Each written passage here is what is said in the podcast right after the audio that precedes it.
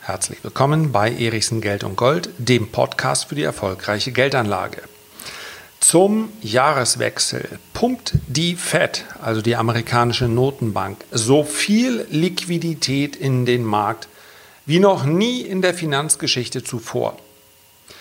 Was hat das überhaupt zu bedeuten, wenn eine Notenbank Liquidität in den Markt pumpt und was hat das für Folgen? Darüber möchte ich in der heutigen Episode sprechen. Zuerst einmal bitte ich, keine Angst zu haben. Es geht gleich nicht so trocken weiter, wie es anfängt. Wenn wir uns die reine Definition eines Repo-Geschäftes anschauen, was bedeutet das? Ein Repo-Geschäft ist eine Rückkaufvereinbarung, ein Repurchase Agreement. Das heißt also, es handelt sich um den Verkauf von Wertpapieren gegen Liquidität. Und jetzt kommt der entscheidende Teil mit der gleichzeitigen Vereinbarung, Wertpapiere gleicher Art zu einem zukünftigen Termin zu einem festgesetzten Preis zurückzukaufen. Damit handelt es sich also um einen Kredit, der durch Wertpapiere besichert wird. Es gibt einen eigenen Zins, einen Repo-Zinssatz, der festlegt, wie hoch der Zins ist, der zu bezahlen ist für diesen Kredit. Selbstverständlich gibt es Repo-Geschäfte auch auf privatwirtschaftlicher Ebene. Eine sehr viel größere Rolle, und darum geht es heute, spielt es aber, wenn eine Notenbank, in diesem Fall die amerikanische Notenbank, die Federal Reserve, auftritt, um Liquidität in den Markt zu pumpen. Die Summen, um die es da geht, sind nämlich gewaltig. Und deswegen spreche ich auch heute darüber, 500 Milliarden werden es in etwa sein, die die Fed maximal, wenn alles ausgeschöpft wird, in den Markt pumpt. Das wissen wir übrigens schon heute, denn es gibt einen eigenen Plan für diese Geschäfte. Das heißt also, es handelt sich nicht um Reaktionen. Man will mit diesem Plan von vornherein den Marktteilnehmern signalisieren, diese Liquidität wird notfalls, das setzen wir mal in Anführungszeichen, zur Verfügung stehen. Ihr braucht euch also keine Sorgen machen. Warum spielt Liquidität so eine große Rolle? Weil wir in der Vergangenheit schon häufiger gesehen haben, dass Märkte, Finanzmärkte immer dann unter Druck geraten, wenn Banken einander nicht mehr vertrauen. Banken machen große Geschäfte, die müssen nicht alle spekulativer Natur sein, aber wichtig ist, dass sie zu jedem Zeitpunkt über viel Liquidität verfügen bzw. darauf zugreifen können und sei es auch nur kurzfristig. Zu diesem Zweck leihen sich Banken auch untereinander immer mal wieder Geld auf dem sogenannten Interbankenmarkt. Wenn der austrocknet oder auch nur ins Stocken kommt, dann hat das weitreichende Folgen. Denn wenn sich keiner mehr Geld leiht, dann kommt so muss man sich das vorstellen, dieser große Geldzyklus, der permanent sich bewegt, der kommt dann ins Stocken. Man kann grob ja, das Ganze überschreiben mit dem Wort Misstrauen. Es darf kein Misstrauen geben. Banken vertrauen sich schon lange nicht mehr so, wie sie das früher mal getan haben. Das heißt also, das wird auch all denjenigen bewusst, die sich mit der Börse nicht so sehr beschäftigen. Spätestens seit der Finanzkrise spielen Notenbanken, nicht nur die Federal Reserve, also nicht nur die amerikanische Notenbank, sondern auch die Bank of Japan oder die EZB, die Europäische Zentralbank, eine viel gewichtigere Rolle.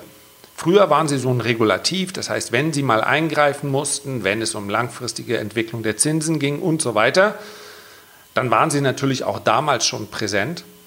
Aber man kann sagen, dass die gesamte Erholung, die wir seit der Finanzkrise ja durchaus gesehen haben, dass die auf den Schultern der Zentralbanken lastet. Das heißt also, es gibt ein quasi unbegrenztes Vertrauen in die Handlungsfähigkeit von Zentralbanken. Das ist wichtig und wir kommen auf den Punkt zurück, worum es heute geht, also um die Repo-Geschäfte. Und die Zentralbanken sind sich dieser Aufgabe durchaus auch bewusst. Es gibt also hinsichtlich kurzfristig verfügbarer Liquidität, also sogenannte Repo-Geschäfte, gibt es einen Plan. Das heißt, wenn ich jetzt mal hier drauf schaue auf diesen äh, Plan, beispielsweise werde ich darüber sprechen, auch auf äh, Instagram. Da werde ich mal so einen Plan mit einfügen, ja, wie der überhaupt aussieht. Du findest mich unter Instagram ganz einfach, wenn du Erichsen Lars suchst oder auch hier in der Beschreibung unter dem Podcast. Das ist nicht bei jedem Anbieter gleich. Aber auf Instagram kann ich auf solche kurzfristigen Entwicklungen eingehen und gerade da ist es natürlich spannend. Ja, sogenannte Live-Sessions gibt es dann da von mir. Dauert in der Regel nur vier, fünf Minuten. Aber wenn sich irgendwas Großartiges tut, also wenn du schon auf Instagram bist, bitte einfach mal ausprobieren, Erichsen Lars. Dann siehst du auch, was es bei uns zu Weihnachten gab. Aber ansonsten konzentriere ich mich dann natürlich auf die fachlichen Dinge. Ähm, ja, dann schau doch gerne mal vorbei. Ansonsten dauert die Anmeldung keine fünf Minuten, insbesondere wenn man bereits bei Facebook ein Konto hat. Also so ein Plan, der steht dann fest, beispielsweise von Freitag, dem 13.12. bis Montag, dem 30.12 stehen at least, also mindestens 120 Milliarden zur Verfügung. Vom 30.12. und folgend, beispielsweise bis zum 2.1. mindestens 150 Milliarden. Vom 3.1. bis 14.1. nochmal mindestens 120 Milliarden. Zusätzlich jeweils. Das heißt, wir sprechen insgesamt über eine Summe von 500 Milliarden. Und das hier wäre auch keine reine Wissensepisode geworden. Was ist denn so ein Reposatz? Ja, das hätte ich mir geschenkt. Aber die Menge, die ist durchaus bemerkenswert. Vielleicht erinnert sich der ein oder andere noch daran, der letzte große Jahrtausendwechsel, also das Jahr 1999 und das Jahr 2000 sollte dann kommen. Das war der Zeitpunkt, wo das letzte Mal wir über so große Summen gesprochen haben. Damals ging es um rund 120 Milliarden Dollar. Und warum wurden die zur Verfügung gestellt an Liquidität? Weil es die Befürchtung gab, dass durch Computerabstürze, durch äh, Programmfehler und, und, und, vielleicht auch durch die, das, was Nostradamus vorhergesehen hat, who knows, äh, unkalkuliere Gefahren durch den Jahrtausendwechsel auf uns zukommen sollten. Und da hat die Fed getan, was sie tun konnte, um zu sagen, okay, wenn sofort alle Maßnahmen ergriffen werden müssen, wenn ihr Geld braucht, liebe Banken, ja, hier ist das Geld. An Liquidität soll es nicht scheitern. Liquidität löst nicht alle Probleme, aber auf dem Finanzmarkt viele. Wir wissen, diese 120 Milliarden wurden nicht gebraucht. Warum das für die heutige Betrachtung dennoch eine Rolle spielt, darauf kommen wir gleich noch. Es gibt nämlich aus meiner Sicht drei ganz, ganz wichtige Faktoren oder sagen wir mal drei Varianten, wie das Ganze ausgehen kann. Nur ganz kurz nochmal, diese Repo-Geschäfte, die wir momentan sehen, die sind, und das ist die große Frage, die sind in einem Umfang notwendig geworden. Und zwar nicht erst jetzt, sondern seit September, dass es sehr, sehr viele kritische Stimmen gibt die sagen, da geht irgendetwas, die Fed weiß irgendetwas, also die Notenbank, was wir nicht wissen. Anders ist nicht zu erklären, warum man diese großen Summen zur Verfügung stellt und im Prinzip nie erklärt, warum das so ist. Es gibt verschiedene Erklärungen. Eine Erklärung ist beispielsweise, dass am 16. September unmittelbar danach begannen diese, begannen diese Repo-Aktionen. Da sind die Zinsen am US-Geldmarkt massiv nach oben geschossen und keiner wusste warum. Ja, das sind die wirklich entscheidenden Zinsen. Wenn wir von Zinsen sprechen, wenn wir in der Tagesschau davon hören oder im Heute-Journal, dann meinen die dort meistens die Zinsen, die von den Notenbanken festgelegt werden. Aber der Zins, den man tatsächlich bezahlt, auch der Zins, den du bezahlst, wenn du jetzt zu einer Bank hingehst und sagst, ich möchte einen Immobilienkredit haben oder ich möchte einen Konsumkredit haben, dann schaut die Bank nicht, wie ist denn der Zins bei der Notenbank, sondern die schaut, wie ist denn der tatsächliche Zins, der sich aus Angebot und Nachfrage ergibt. Der orientiert sich natürlich grob daran. Es kann aber durchaus Unterschiede geben. Und am 16. September sind die Zinsen deutlich nach oben geschossen. Und die Erklärung damals war, dass die US-Banken in diesem Quartal ihre Steuern zahlen. Das heißt also, dadurch ist äh, viel Liquidität flöten gegangen. Und auf der anderen Seite ist kurz zuvor die Schuldenobergrenze, die ist ja eigentlich in der Verfassung der USA festgeschrieben, die ist gekippt worden. Hast du ja sicherlich mitbekommen, das Schauspiel in den letzten Jahren. Immer wieder wird eine neue Schuldenobergrenze erreicht, immer wieder muss dann ja, muss dann der äh, Kongress entscheiden, na ja, ein bisschen mehr darf es noch sein. Jahr für Jahr das gleiche äh, Spiel. Und in dem Moment, wo die Schuldengrenze gefallen ist, hat die Trump-Administration, äh, Administration, sorry, auch nochmal ganz, ganz kräftig äh, zugegriffen. Das heißt, sie hat äh, kurzlaufende Staatsanleihen ausgegeben, eben um diese Neuverschuldung zu refinanzieren. So das allein erklärt noch nicht, was da auf dem Repo-Markt passiert ist. Ja, also nochmal versucht es ganz einfach auszudrücken. Bei einem Repo-Geschäft hinterlegen Institutionen, die sich Geld leihen, das sind oft Banken, Staatsanleihen oder sichere Unternehmensanleihen als Sicherheit für einen kurzfristigen Kredit. Und der Cash-Verleiher, der gibt dann am nächsten Tag die als Sicherheit einbehaltenen Anleihen zurück und bekommt dafür das ausgeliehene Cash plus Zinsen wieder zurück. So, und für große Banken wurde es nun attraktiver, als Geldverleiher am Repomarkt aufzutreten als die überschüssigen Reserven bei der Fed zu hinterlegen, weil sie am Repo-Markt mehr Zinsen bekommen konnten. Und dadurch sind die großen Banken äh, auch gleichzeitig große Player geworden. Ich sagte es ja, es sind nicht nur Notenbanken, die sich äh, dort tummeln, das können auch große Banken sein. So, und die großen US-Banken haben also ihre Bestände an US-Staatsanleihen deutlich ausgebaut, während gleichzeitig ihre bei der Notenbank liegenden Cash-Reserven abgenommen haben. Und damit schrumpfte die frei verfügbare Liquidität von diesen Banken, die sie bisher, also bis zu diesem Zeitpunkt, dann vorwiegend am Repo-Markt verliehen hatten. So, dann hat sich ähm, im September, als dann die US-Schuldenobergrenze ausgesetzt wurde, auch das US-Finanzministerium ganz erheblich bei den Reserven bedient, die bei der Notenbank hinterlegt waren um ihre eigenen Cash-Bestände wieder aufzufüllen. Und damit hat sie dem Markt dann im großen Umfang Liquidität entzogen.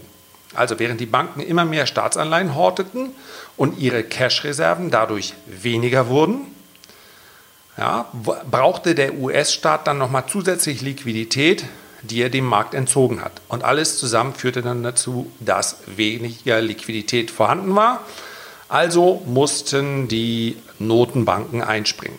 So die ganz simple Erklärung. Dennoch ist es natürlich etwas, was einiges an Fragezeichen hinterlässt. Denn wenn jeder wüsste, dass es genau so wäre, dann wäre klar, dass die tatsächliche Bedrohung nur vorübergehender Natur wäre.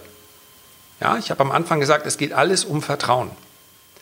Wenn aber tatsächlich die Erwartungshaltung so ist, das wird sich schon widerlegen. Ja, denn ein Staat, der sich neu verschuldet, der macht das nicht in zunehmendem Maße, sondern immer planbar und insofern für den Markt auch berechenbar. Wenn aber die Fed innerhalb weniger Tage, so wie jetzt, ihren Plan komplett ändert und mit einmal von 50, 60 Milliarden Liquidität, die sie an Verfügung, zur Verfügung stellt, auf 500 hochfährt, dann fragt sich natürlich der Markt, was passiert hier eigentlich? Was wird hinter den Kulissen gespielt, dass mit einmal so viel Liquidität notwendig wird? Und diese Unwissenheit, die kann ich natürlich auch in der heutigen Episode gar nicht beseitigen. Das heißt aus meiner Sicht nur, man sollte in den nächsten Tagen sehr genau darauf schauen, wie sich der Markt entwickelt. Unter dem Strich bleiben eigentlich zwei Effekte übrig. Entweder ist das Ganze tatsächlich ein, ein, ein systemischer Fehler. Das heißt also, der Finanzbedarf der US-Regierung, des US-Haushaltes ist deutlich höher als angenommen und offensichtlich steht nicht genügend Liquidität zur Verfügung, um diesen Finanzbedarf zu decken. Das kann, und das möchte ich nur in einem Satz sagen, es kann hier natürlich auch um Liquidität gehen, die von anderen Adressen abgesogen bzw. abgezogen wird. Das heißt also, durchaus haben ja große Hedgefonds auch die Möglichkeit, je nachdem wie der Zinssatz ist, die gesamte Liquidität abzuziehen bzw. zur Verfügung zu stellen. Es ist die Frage, ob man wirklich bei solch fundamental relevanten Vorgängen allen Marktteilnehmern alle Verfügungsrechte einräumen sollte. Ja? Das werde ich in Zukunft sicherlich nochmal besprechen. Das ginge aber zu weit. Klar ist nur, solche Aktionen haben in der Vergangenheit bereits Krisen ausgelöst. Also, ja, in den 90er Jahren der größte Hedgefonds damals, LTCM, LTCM, der hat sich auf diesem äh, Markt für die Refinanzierung verhoben und da über Monate hinweg einen ganzen Markt belastet. Wenn dem Markt klar wird, dass ein Teilnehmer oder weniger Teilnehmer, wenige Teilnehmer einen, ja, die Liquidität derart beeinflussen können, dann entzieht das Vertrauen und das schafft sofort Marktschwäche. Allerdings möchte ich zum Ende dieses Podcasts auch sagen, wir haben auch schon genau das Gegenteil erlebt. Ja, es kann eine Krise sein, von der wir noch nichts wissen. Es kann sein, möglicherweise, dass die Banken schlechter dastehen, als wir es ähm, momentan wissen. Wobei man sagen muss, dass die US-Banken, wenn wir uns die Bilanzen anschauen, deutlich gesünder dastehen als europäische Banken. Der positive Effekt, den ich vorhin angesprochen oder bereits angedeutet habe, den haben wir zum Jahrtausendwechsel gesehen. Da gab es nämlich ebenfalls diese Repo-Geschäfte, 120 Milliarden, was für damalige Verhältnisse sehr, sehr viel war. Und im Anschluss hat sich alles, wie man so schön sagt, in Wohlgefallen aufgelöst. Es gab also keine Spannung, der gesamte Liquiditätsmarkt hat sich erholt. Die 120 Milliarden haben eher noch ganz, ganz deutlich für einen zusätzlichen Stimulus gesorgt.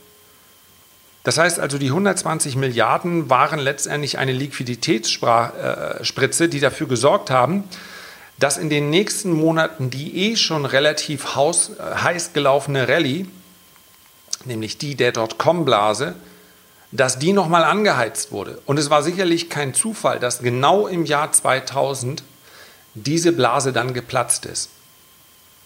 Ja, wir haben heute etwas andere Verhältnisse. Das heißt also, die Bewertung am Aktienmarkt ist heute niedriger als im Jahr 2000.